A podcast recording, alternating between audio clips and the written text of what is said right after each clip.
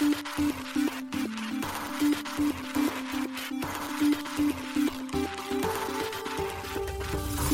しい経済ニュース。この番組では現当社のメディア新しい経済が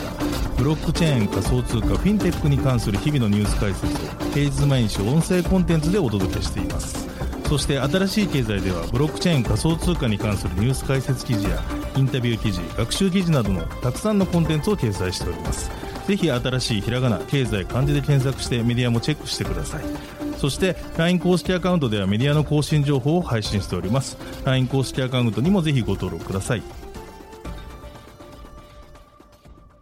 この番組は株式会社フィナンシェの提供でお送りします。フィナンシェはスポーツチームやエンタメプロジェクト DAO などのトークンを購入して支援ができる新しいクラウドファンディングサービスです。サッカー J リーグ野球バスケなどのプロスポーツチームをはじめ映画やアイドルインフルエンサーなど100以上のプロジェクトのトークンがフィナンシェで購入できます。さらにトークン購入者はプロジェクトに応じたキャンペーンの参加や NFT などの特典も、ぜひ iOS や Android でフィナンシェのスマホアプリを入れて新たな応援体験を味わってください。あなたの夢がみんなの財産になるフィナンシェ。検討者新しい経済編集部の高橋です。大塚です。はい、本日は7月5日水曜日です。今日のニュースいきましょう。A 規制当局暗号資産に広告コンプライアンスを10月から導入へ。香港有識者らが香港政府ステーブルコイン発行を求める提言、脱ドル化実現可能性も。シンガポール金融管理局デジタル資産の保管分離義務化へ。南アフリカ年末までに暗号資産企業にライセンス取得を要求。 TOKI がトークン発行プロトコルノーブルと提携。日本のステーブルコインをコスモスエコシステムへ。OKX のロゴがマンチェスターシティ FC のユニフォームに掲載、パートナーシップ拡大で、3IQ がファンド保有のイーサリアムをステーキングへ、クラーケンにトロンのステーブルコイン TrueUSD 上場、クリエイターチームにコネコフィルムフィナンシェでトークン発行、一つ目のニュースは A 規制当局暗号資産に広告コンプライアンスを10月から導入へというニュースです。イギリスの規制当局である金融行為監督機構 FCA が暗号資産を英国ユーザーに販売する企業に対し今後金融プロモーション制度を遵守しなければ刑事告訴される可能性もあると警告しました。FCA が7月4日公式文書にて発表しています。発表によれば FCA の命令は10月8日から発行し英国ユーザーに暗号資産関連サービスを提供している海外企業も対象となるとのことです。なお、FCA は英国で暗号資産を販売するための要件として4つの法的方法を概説しています。具体的には、認可された人物がプロモーションを伝達する。許可されていない人物がプロモーションを伝達する場合、許可された人物がそれを承認する。FCA に登録された暗号資産事業者がプロモーションを伝える。プロモーションが金融プロモーション例の免除条件を満たしているの4つです。これらを破った場合、2000年金融サービス市場法 FSMA 第21条に違反することになり、最高2年の禁錮刑、無制限の罰金、またはその両方で処罰されるとのことです。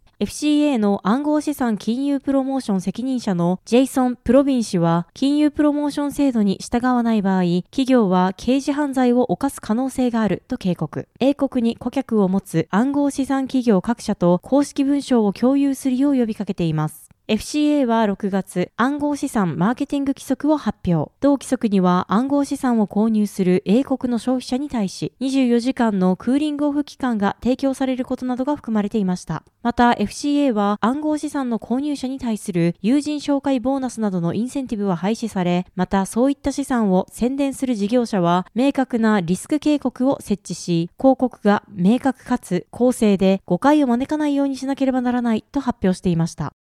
続いてのニュースは、香港有識者らが香港政府ステーブルコイン発行を求める提言、脱ドル化実現可能性もというニュースです。香港の暗号資産ブロックチェーンに関する有識者らが政府に対して香港ドルに連動するステーブルコイン発行を求める論文を発表しました。中国の暗号資産関連記者のコリン・ウー氏が英訳レポートを7月3日公開しています。同論文は、香港科学技術大学の組織推進担当副学長であるワン・ヤン氏、中国のスマートフォン、ソフトウェア開発ユニコーン企業メイツの創業者であるカイ・ウェンシェン氏、香港ブロックチェーン協会の名誉会長であるレイ・ジビン氏、そして香港科技大学博士課程の学生、ウェン・イーシュー氏により共同執筆されています。論文ではデジタル経済におけるリーダーシップの取り組みをサポートするために香港政府が香港ドル政府ステーブルコイン HKDG を発行することを提案。なお HKDG は香港ドル HKD に連動したステーブルコインで G は政府を表すガバメントの略です。論文では暗号資産に積極的な香港が伝統的金融とデジタル経済の架け橋となるステーブルコインを導入することは香港がデジタル資産の発展を追求する上で重要なテーマだと述べられています。有識者らは HKDG について HKDG の発行はブロックチェーン分野での香港のリーダーシップを強固にするだけでなくデジタル香港ドルの進歩を推進し取引効率を高め取引コストを削減し現在の決済システムを改善し香港のフィンテック機能をさらに強化する。さらに HKDG は香港の金融システムの効率性と包括性を高めることができその安定性交換の自由高い安全性開放性国境を超えた流動性はより幅広い金融イノベーションをサポートすることができる。HKDG の導入は間違いなく香港経済に新たな活力を注入し、デジタル経済時代における香港の競争力強化に貢献するだろうと期待しています。一方で、現状として香港政府は民間機関による香港ドルステーブルコインの発行を強化、推奨するにとどまっていることに触れ、この措置はあまりにも保守的だと指摘しました。民間機関が発行する香港ドルステーブルコインが大きな市場シェアを獲得する可能性は低く、最終的には終焉化された商品になる可能性があるとし、香港政府に対し、香港ドルと連動した HKDG を発行するよう強く要請しました。HKDG は外貨準備高を裏付け資産にして発行される予定です。論文によれば2023年3月現在、香港の外貨準備高は4300億米ドル、日本円にして約62兆円に達し、USDT と USDC の時価総額を合わせた1200億米ドル、日本円にして約17.3兆円を大きく上回っているといいます。また、USDT は信用性が不十分であり、USDC は最近激しいディスカウントに見舞われていることを例に挙げ、香港政府発行の信頼性が高い HKDG はは、米ドルのステーブルコインの独占に拮抗し、ブロックチェーンとデジタル資産のエコシステムで主流のステーブルコインになる可能性を秘めていると主張しました。この他にも論文では、HKDG の複数の利点が挙げられています。具体的には、脱ドル化実現です。HKDG だけでは、米ドルの派遣を揺るがすことは難しいと考えられますが、ブロックチェーンとデジタル資産のエコシステムの急速な発展は、HKDG が米ドルの優位性に挑戦し、実質的な脱ドル化を実現する可能性があると有識者らは主張しています。この他にも政府プロジェクトに流動性を提供することや、香港の伝統的な金融資産のデジタル化実現、金融イノベーションの促進、当局がリスクを監視、評価しやすくなることなどの利点が挙げられています。また、HKDG により金融政策や貿易制限に起因する国際協力における貿易、投資協力の障害を解消できるため、香港の国際競争力を高める一助になることも利点として挙げられました。論文では HKDG の潜在的なリスクについても触れられています。具体的には、クロスボーダー取引における複数の国の法律、規制面での課題、不正な資金調達やマネーロンダリング、テロ資金供与が巻き起こす恐れのある国際紛争、ハッカー攻撃やシステム障害などの技術的リスクなどです。また大規模な為替需要により、香港ドルの為替レートが短期的に変動する可能性も懸念事項として指摘されています。しかし論文では政府発行の香港ドルが追うリスクは民間機関が発行する香港ドルステーブルコインが追うリスクよりも大幅に低いと主張されています。その理由として政府の強大な財務力と豊富な外貨準備高は民間機関をはるかに上回っていること、そして政府は主権主体であるため信頼性が高くステーブルコインを発行する動機や目的も透明性が高いことなどが挙げられています。香港政府は6月30日 Web3 発展促進タスクフォースを設立したことを発表。同タスクフォースでは、香港における Web3 の持続可能で責任ある発展に関する提言を行っていくといいます。また昨今では Web3 企業の香港進出も活発です。すでに香港に進出している約800社のフィンテック企業に加え、今年3月の時点でデジタル資産、ブロックチェーン関連のの80社以上の企業が香港への進出を検討していると報じられています。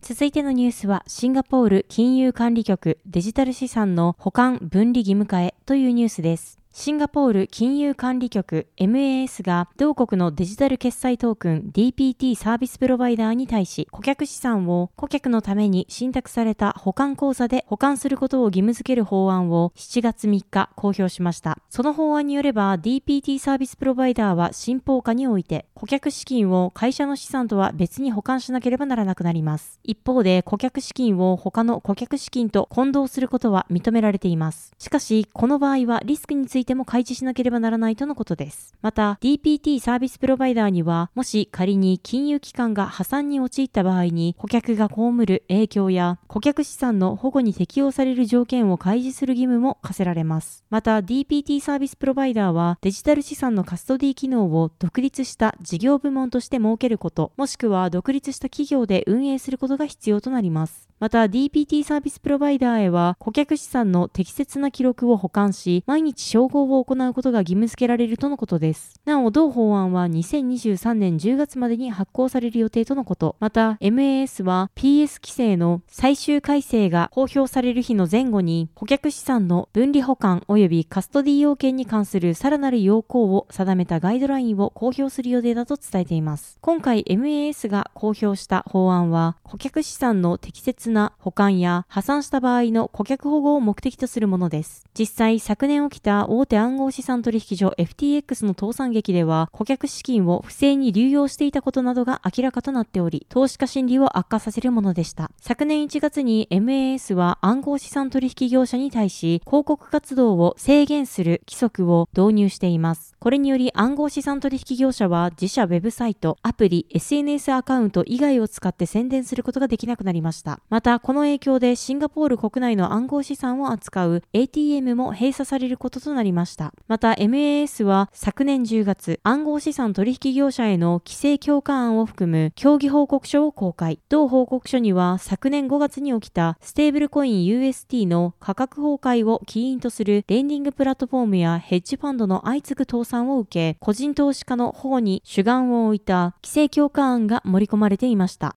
続いてのニュースは、南アフリカ年末までに暗号資産企業にライセンス取得を要求というニュースです。南アフリカ共和国で営業する暗号資産取引所は、年内までに営業ライセンスを取得して運営することが義務付けられるようです。ブルームバーグが同国の金融規制当局である金融セクター行動監督機構 FSCA のウナティ・カムラナ長官に取材した内容として7月4日報じました。暗号資産関連企業へのライセンス取得の義務化は、アフリカ大陸の国としては初の事例になるとのことです。なお、今回の報道によると、営業ライセンスは数週間前から募集を開始しており、現在20件の申請がなされているといいます。カムラナ長官によると、11月30日の申請期限までに、さらに多くのライセンス申請が見込まれるとのことです。なお、申請をせずに無許可で営業を続ける業者には、閉鎖や懲罰を課す強制措置を取る予定だといいます。今回の方針については暗号資産に関する投資家への潜在的な被害を考慮すると規制導入は理にかなっているとカムラの長官は述べているとのことです。なお、南アフリカでは今年1月、同国の広告規制委員会 ARB が暗号資産の広告に関する新たなガイドラインを発表していました。これにより広告主は同国での暗号資産に関する広告において暗号資産への投資は資本を失う可能性があることを明示的かつ明確に記載しなければならなくなりました。その他にも商品やサービスについても対象者が容易に理解できる方法で説明することや投資におけるリターン、機能、利益、リスクについて偏りのないメッセージ発信を行うことなども義務付けられています。また、このガイドラインでは、インフルエンサーやアンバサダーによる宣伝行為に関して、取引に関する助言や利益、リターンの約束を行ってはならず、事実に基づく情報の共有に留めるようにと記されています。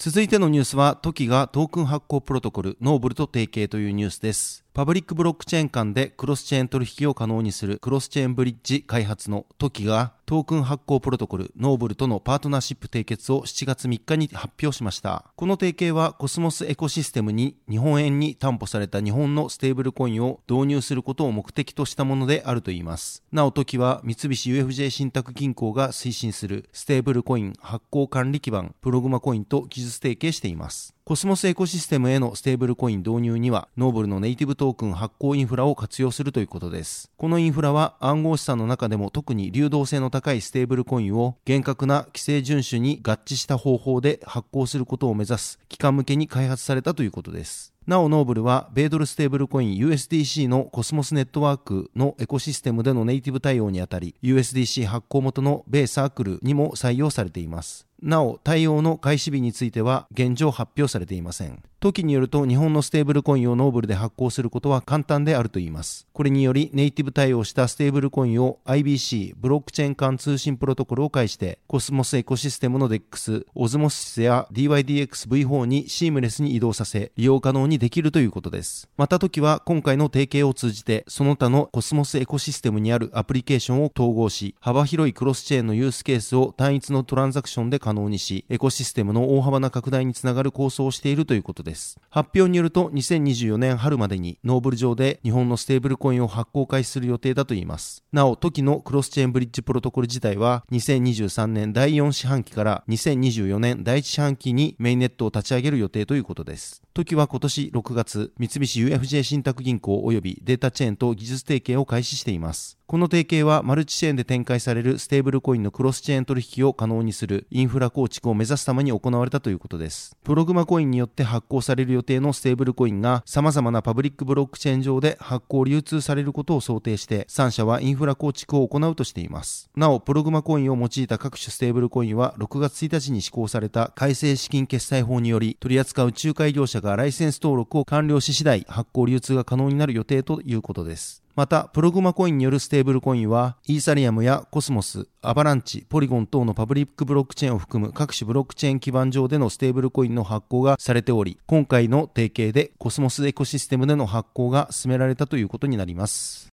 続いてのニュースは OKX のロゴがマンチェスターシティ FC のユニフォームに掲載、パートナーシップ拡大でというニュースです。海外暗号資産取引所 OKX がイングランドのプロサッカークラブマンチェスターシティ FC とのパートナーシップを拡大し、クラブの公式スリーブパートナーになったことを6月30日発表しました。今回のパートナーシップ拡大により OKX のロゴがマンチェスターシティ FC の男子、女子、ファーストチームユニフォームの左袖に掲載されることになりました。なお各社報道によると契約期間は3年間で OKX はクラブに対し7000万ドル日本円にして約101億円を支払うといいます。なお、この発表はマンチェスターシティ FC のホームグラウンドであるエティハドスタジアムにてマンチェスターシティ FC を保有するシティフットボールグループの最高責任者フェラン・ソリアーノ氏と OKX グローバル最高マーケティング責任者のハイダー・ラフィク氏を招いて行われたといいます。OKX は昨年3月より初のサッカー分野へのスポンサーシップとしてマンチェスターシティ FC と複数年にわたるパートナーシップ契約を締結しています。この契約ではマンチェスターシティ FC のホームスタジアム内で OKX のロゴなどとブランドに関する表示が行われるというものでした。そして OKX は同年7月に3月より開始したマンチェスターシティ FC とのパートナーシップを拡大し2022 23シーズンのクラブ公式トレーニングキットパートナーとなりました。なお今後も OKX のロゴは前回のパートナーシップに続きデジタルを含むメディア全体でも表示されトップチームのトレーニングキットの左袖にも掲載され続けるとのことです。続いてのニュースは 3IQ がファンド保有のイーサリアムをステーキングへというニュースです。カナダ最大のデジタルアセットマネージャー 3IQ が同社提供の2つのイーサリアムファンドのポートフォリオにて保有するイーサのステーキング開始予定を6月28日に発表しました。なおステーキングは8月28日から開始されるとのことです。ステーキングによって得られたイーサは、両ファンドの純資産価値 NAV に反映されるとのことです。また、発表によると、米大手暗号資産取引所コインベースのカストディ部門コインベースカストディがファンドのカストディアンを担当するとのことです。これにより 3IQ はコインベースカストディのステーキングインフラやバリデータを使用し、コインベースからステーキングのサポートを受けるとのことです。なお、3IQ が提供しているイーサリアムのファンドは、イーサファンドと 3IQ イーサ ETF です。今回どちらのファンドのイーサもステーキングされる予定です。また 3IQ によると同社はステーキングを投資戦略の一部として実装する ETP を世界で初めて提供するとのことです。3IQ の会長兼最高経営責任者 CEO であるフレッド・パイ氏は私たちはファンドの投資目的に忠実でありながらイーサのステーキングを開始することでデジタル資産を直接取り扱う複雑さを解消し追加利回りを提供するという両方の長所を投資家に提供できると考えていますと述べています。ちなみに 3IQ では 3IQ ビットコイン ETF、3IQ イーサ ETF、ザ・ビットコインファンド、ザ・イーサファンド、3IQ グローバルクリプトアセットファンドを提供しています。ステーキングとはバリデーターと呼ばれるユーザーが対象となる暗号資産を一定量保有することで取引記録のブロック生成プロセスに参加し報酬を得る行為のことです。なおステーキングはコンセンサスアルゴリズムのプルーフオブステークを採用するブロックチェーンで実行が可能となっています。コンセンサスアルゴリズムとは暗号資産のブロックチェーンのブロックを追加する際の合意形成のアルゴリズムです。続いてのニュースは、クラーケンにトロンのステーブルコイン、トゥルー USD 上場というニュースです。サンフランシスコ拠点の大手暗号資産取引所クラーケンが暗号資産トゥルー USD を取り扱うことを6月29日に発表しました。同取引所での TUSD 取引及び入出金は6月29日よりすでに開始されています。なお、クラーケンで取り扱う TUSD はトロンネットワーク上のトークンのみになるといいます。他のネットワークからの入金については TUSD を失うことになるため注意が必要です。TUSD はトラストトークンによって発行される米ドルペッグのステーブルコインです。第三者の会計事務所によって検証された法定通貨準備金によって完全に担保されているといいます。TUSD は現在暗号資産取引所であるバイナンスやクーコイン、ビットフィネックスなどの他の分散型取引所のユニスワップ V3 でも取引可能です。なお、現在の時価総額は暗号資産のうち26位の約30億ドルです。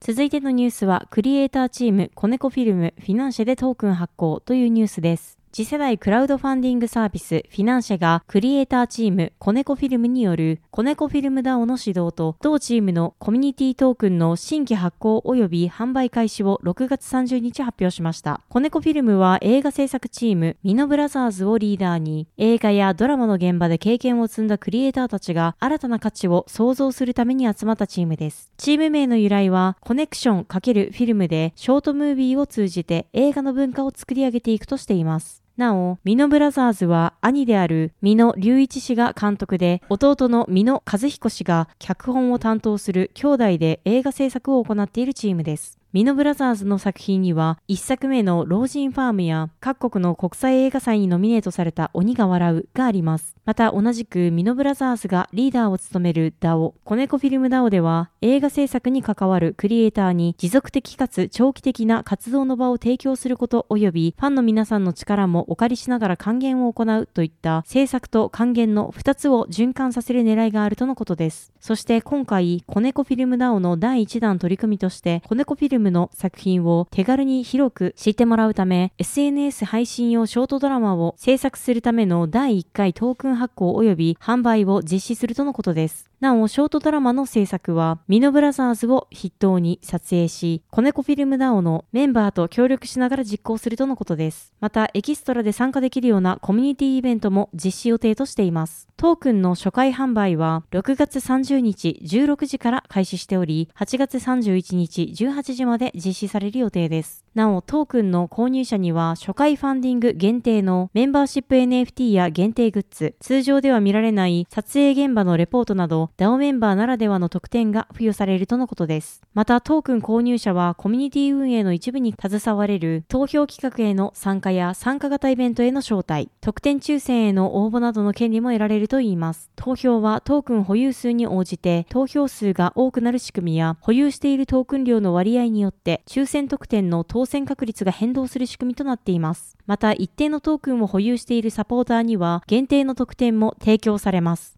なお、トークンの販売メニューは5000ポイントから10万ポイントで購入できる支援コースが4個あります。具体的にはトークン購入者に購入ポイント分のトークンが付与されるほか、コミュニティへの参加、トークン数に応じた投票企画や抽選応募への参加券、初回ファンディング限定コレクション、メンバーシップ NFT、最新話を先行公開、作品のクレジット記載券が付与されます。また販売コースによっては撮影見学券やスタッフ T シャツ、トークイベント参加券、企業協賛、スペシャルサポーターとしてのクレジットなどが付与される特典があります。なお、フィナンシェポイントはフィナンシェプラットフォーム上でのみ使用できるトークンのことで1ポイント1円で購入できます。また、フィナンシェで発行されているコミュニティトークンについては金融商品取引法上の有価証券ではなく資金決済法上の暗号資産でもないとのことです。はい、本日のニュースは以上となります。そして本日新しいコンテンツが出ております。特集、サトシ仲本が残した言葉、ビットコインの歴史をたどる旅から、今回はサトシ仲本が考えたスパムを減らす未実現のメールサービスとはが公開されております。こちら新しい経済のサイトから見られるようになっておりますので、ぜひ合わせてご覧ください。はい、このように私たち新しい経済編集部では、ブロックチェーン暗号資産に関するニュースを平日毎日ラジオで配信をしております。本日ご紹介したニュースやコンテンツなどはすべてサイトの方に上がっております。ぜひサイトの方も見に来てください。新しいひらがな、経済漢字で検索して見に来ていただければと思います。それでは本日はありがとうございました。ありがとうございました。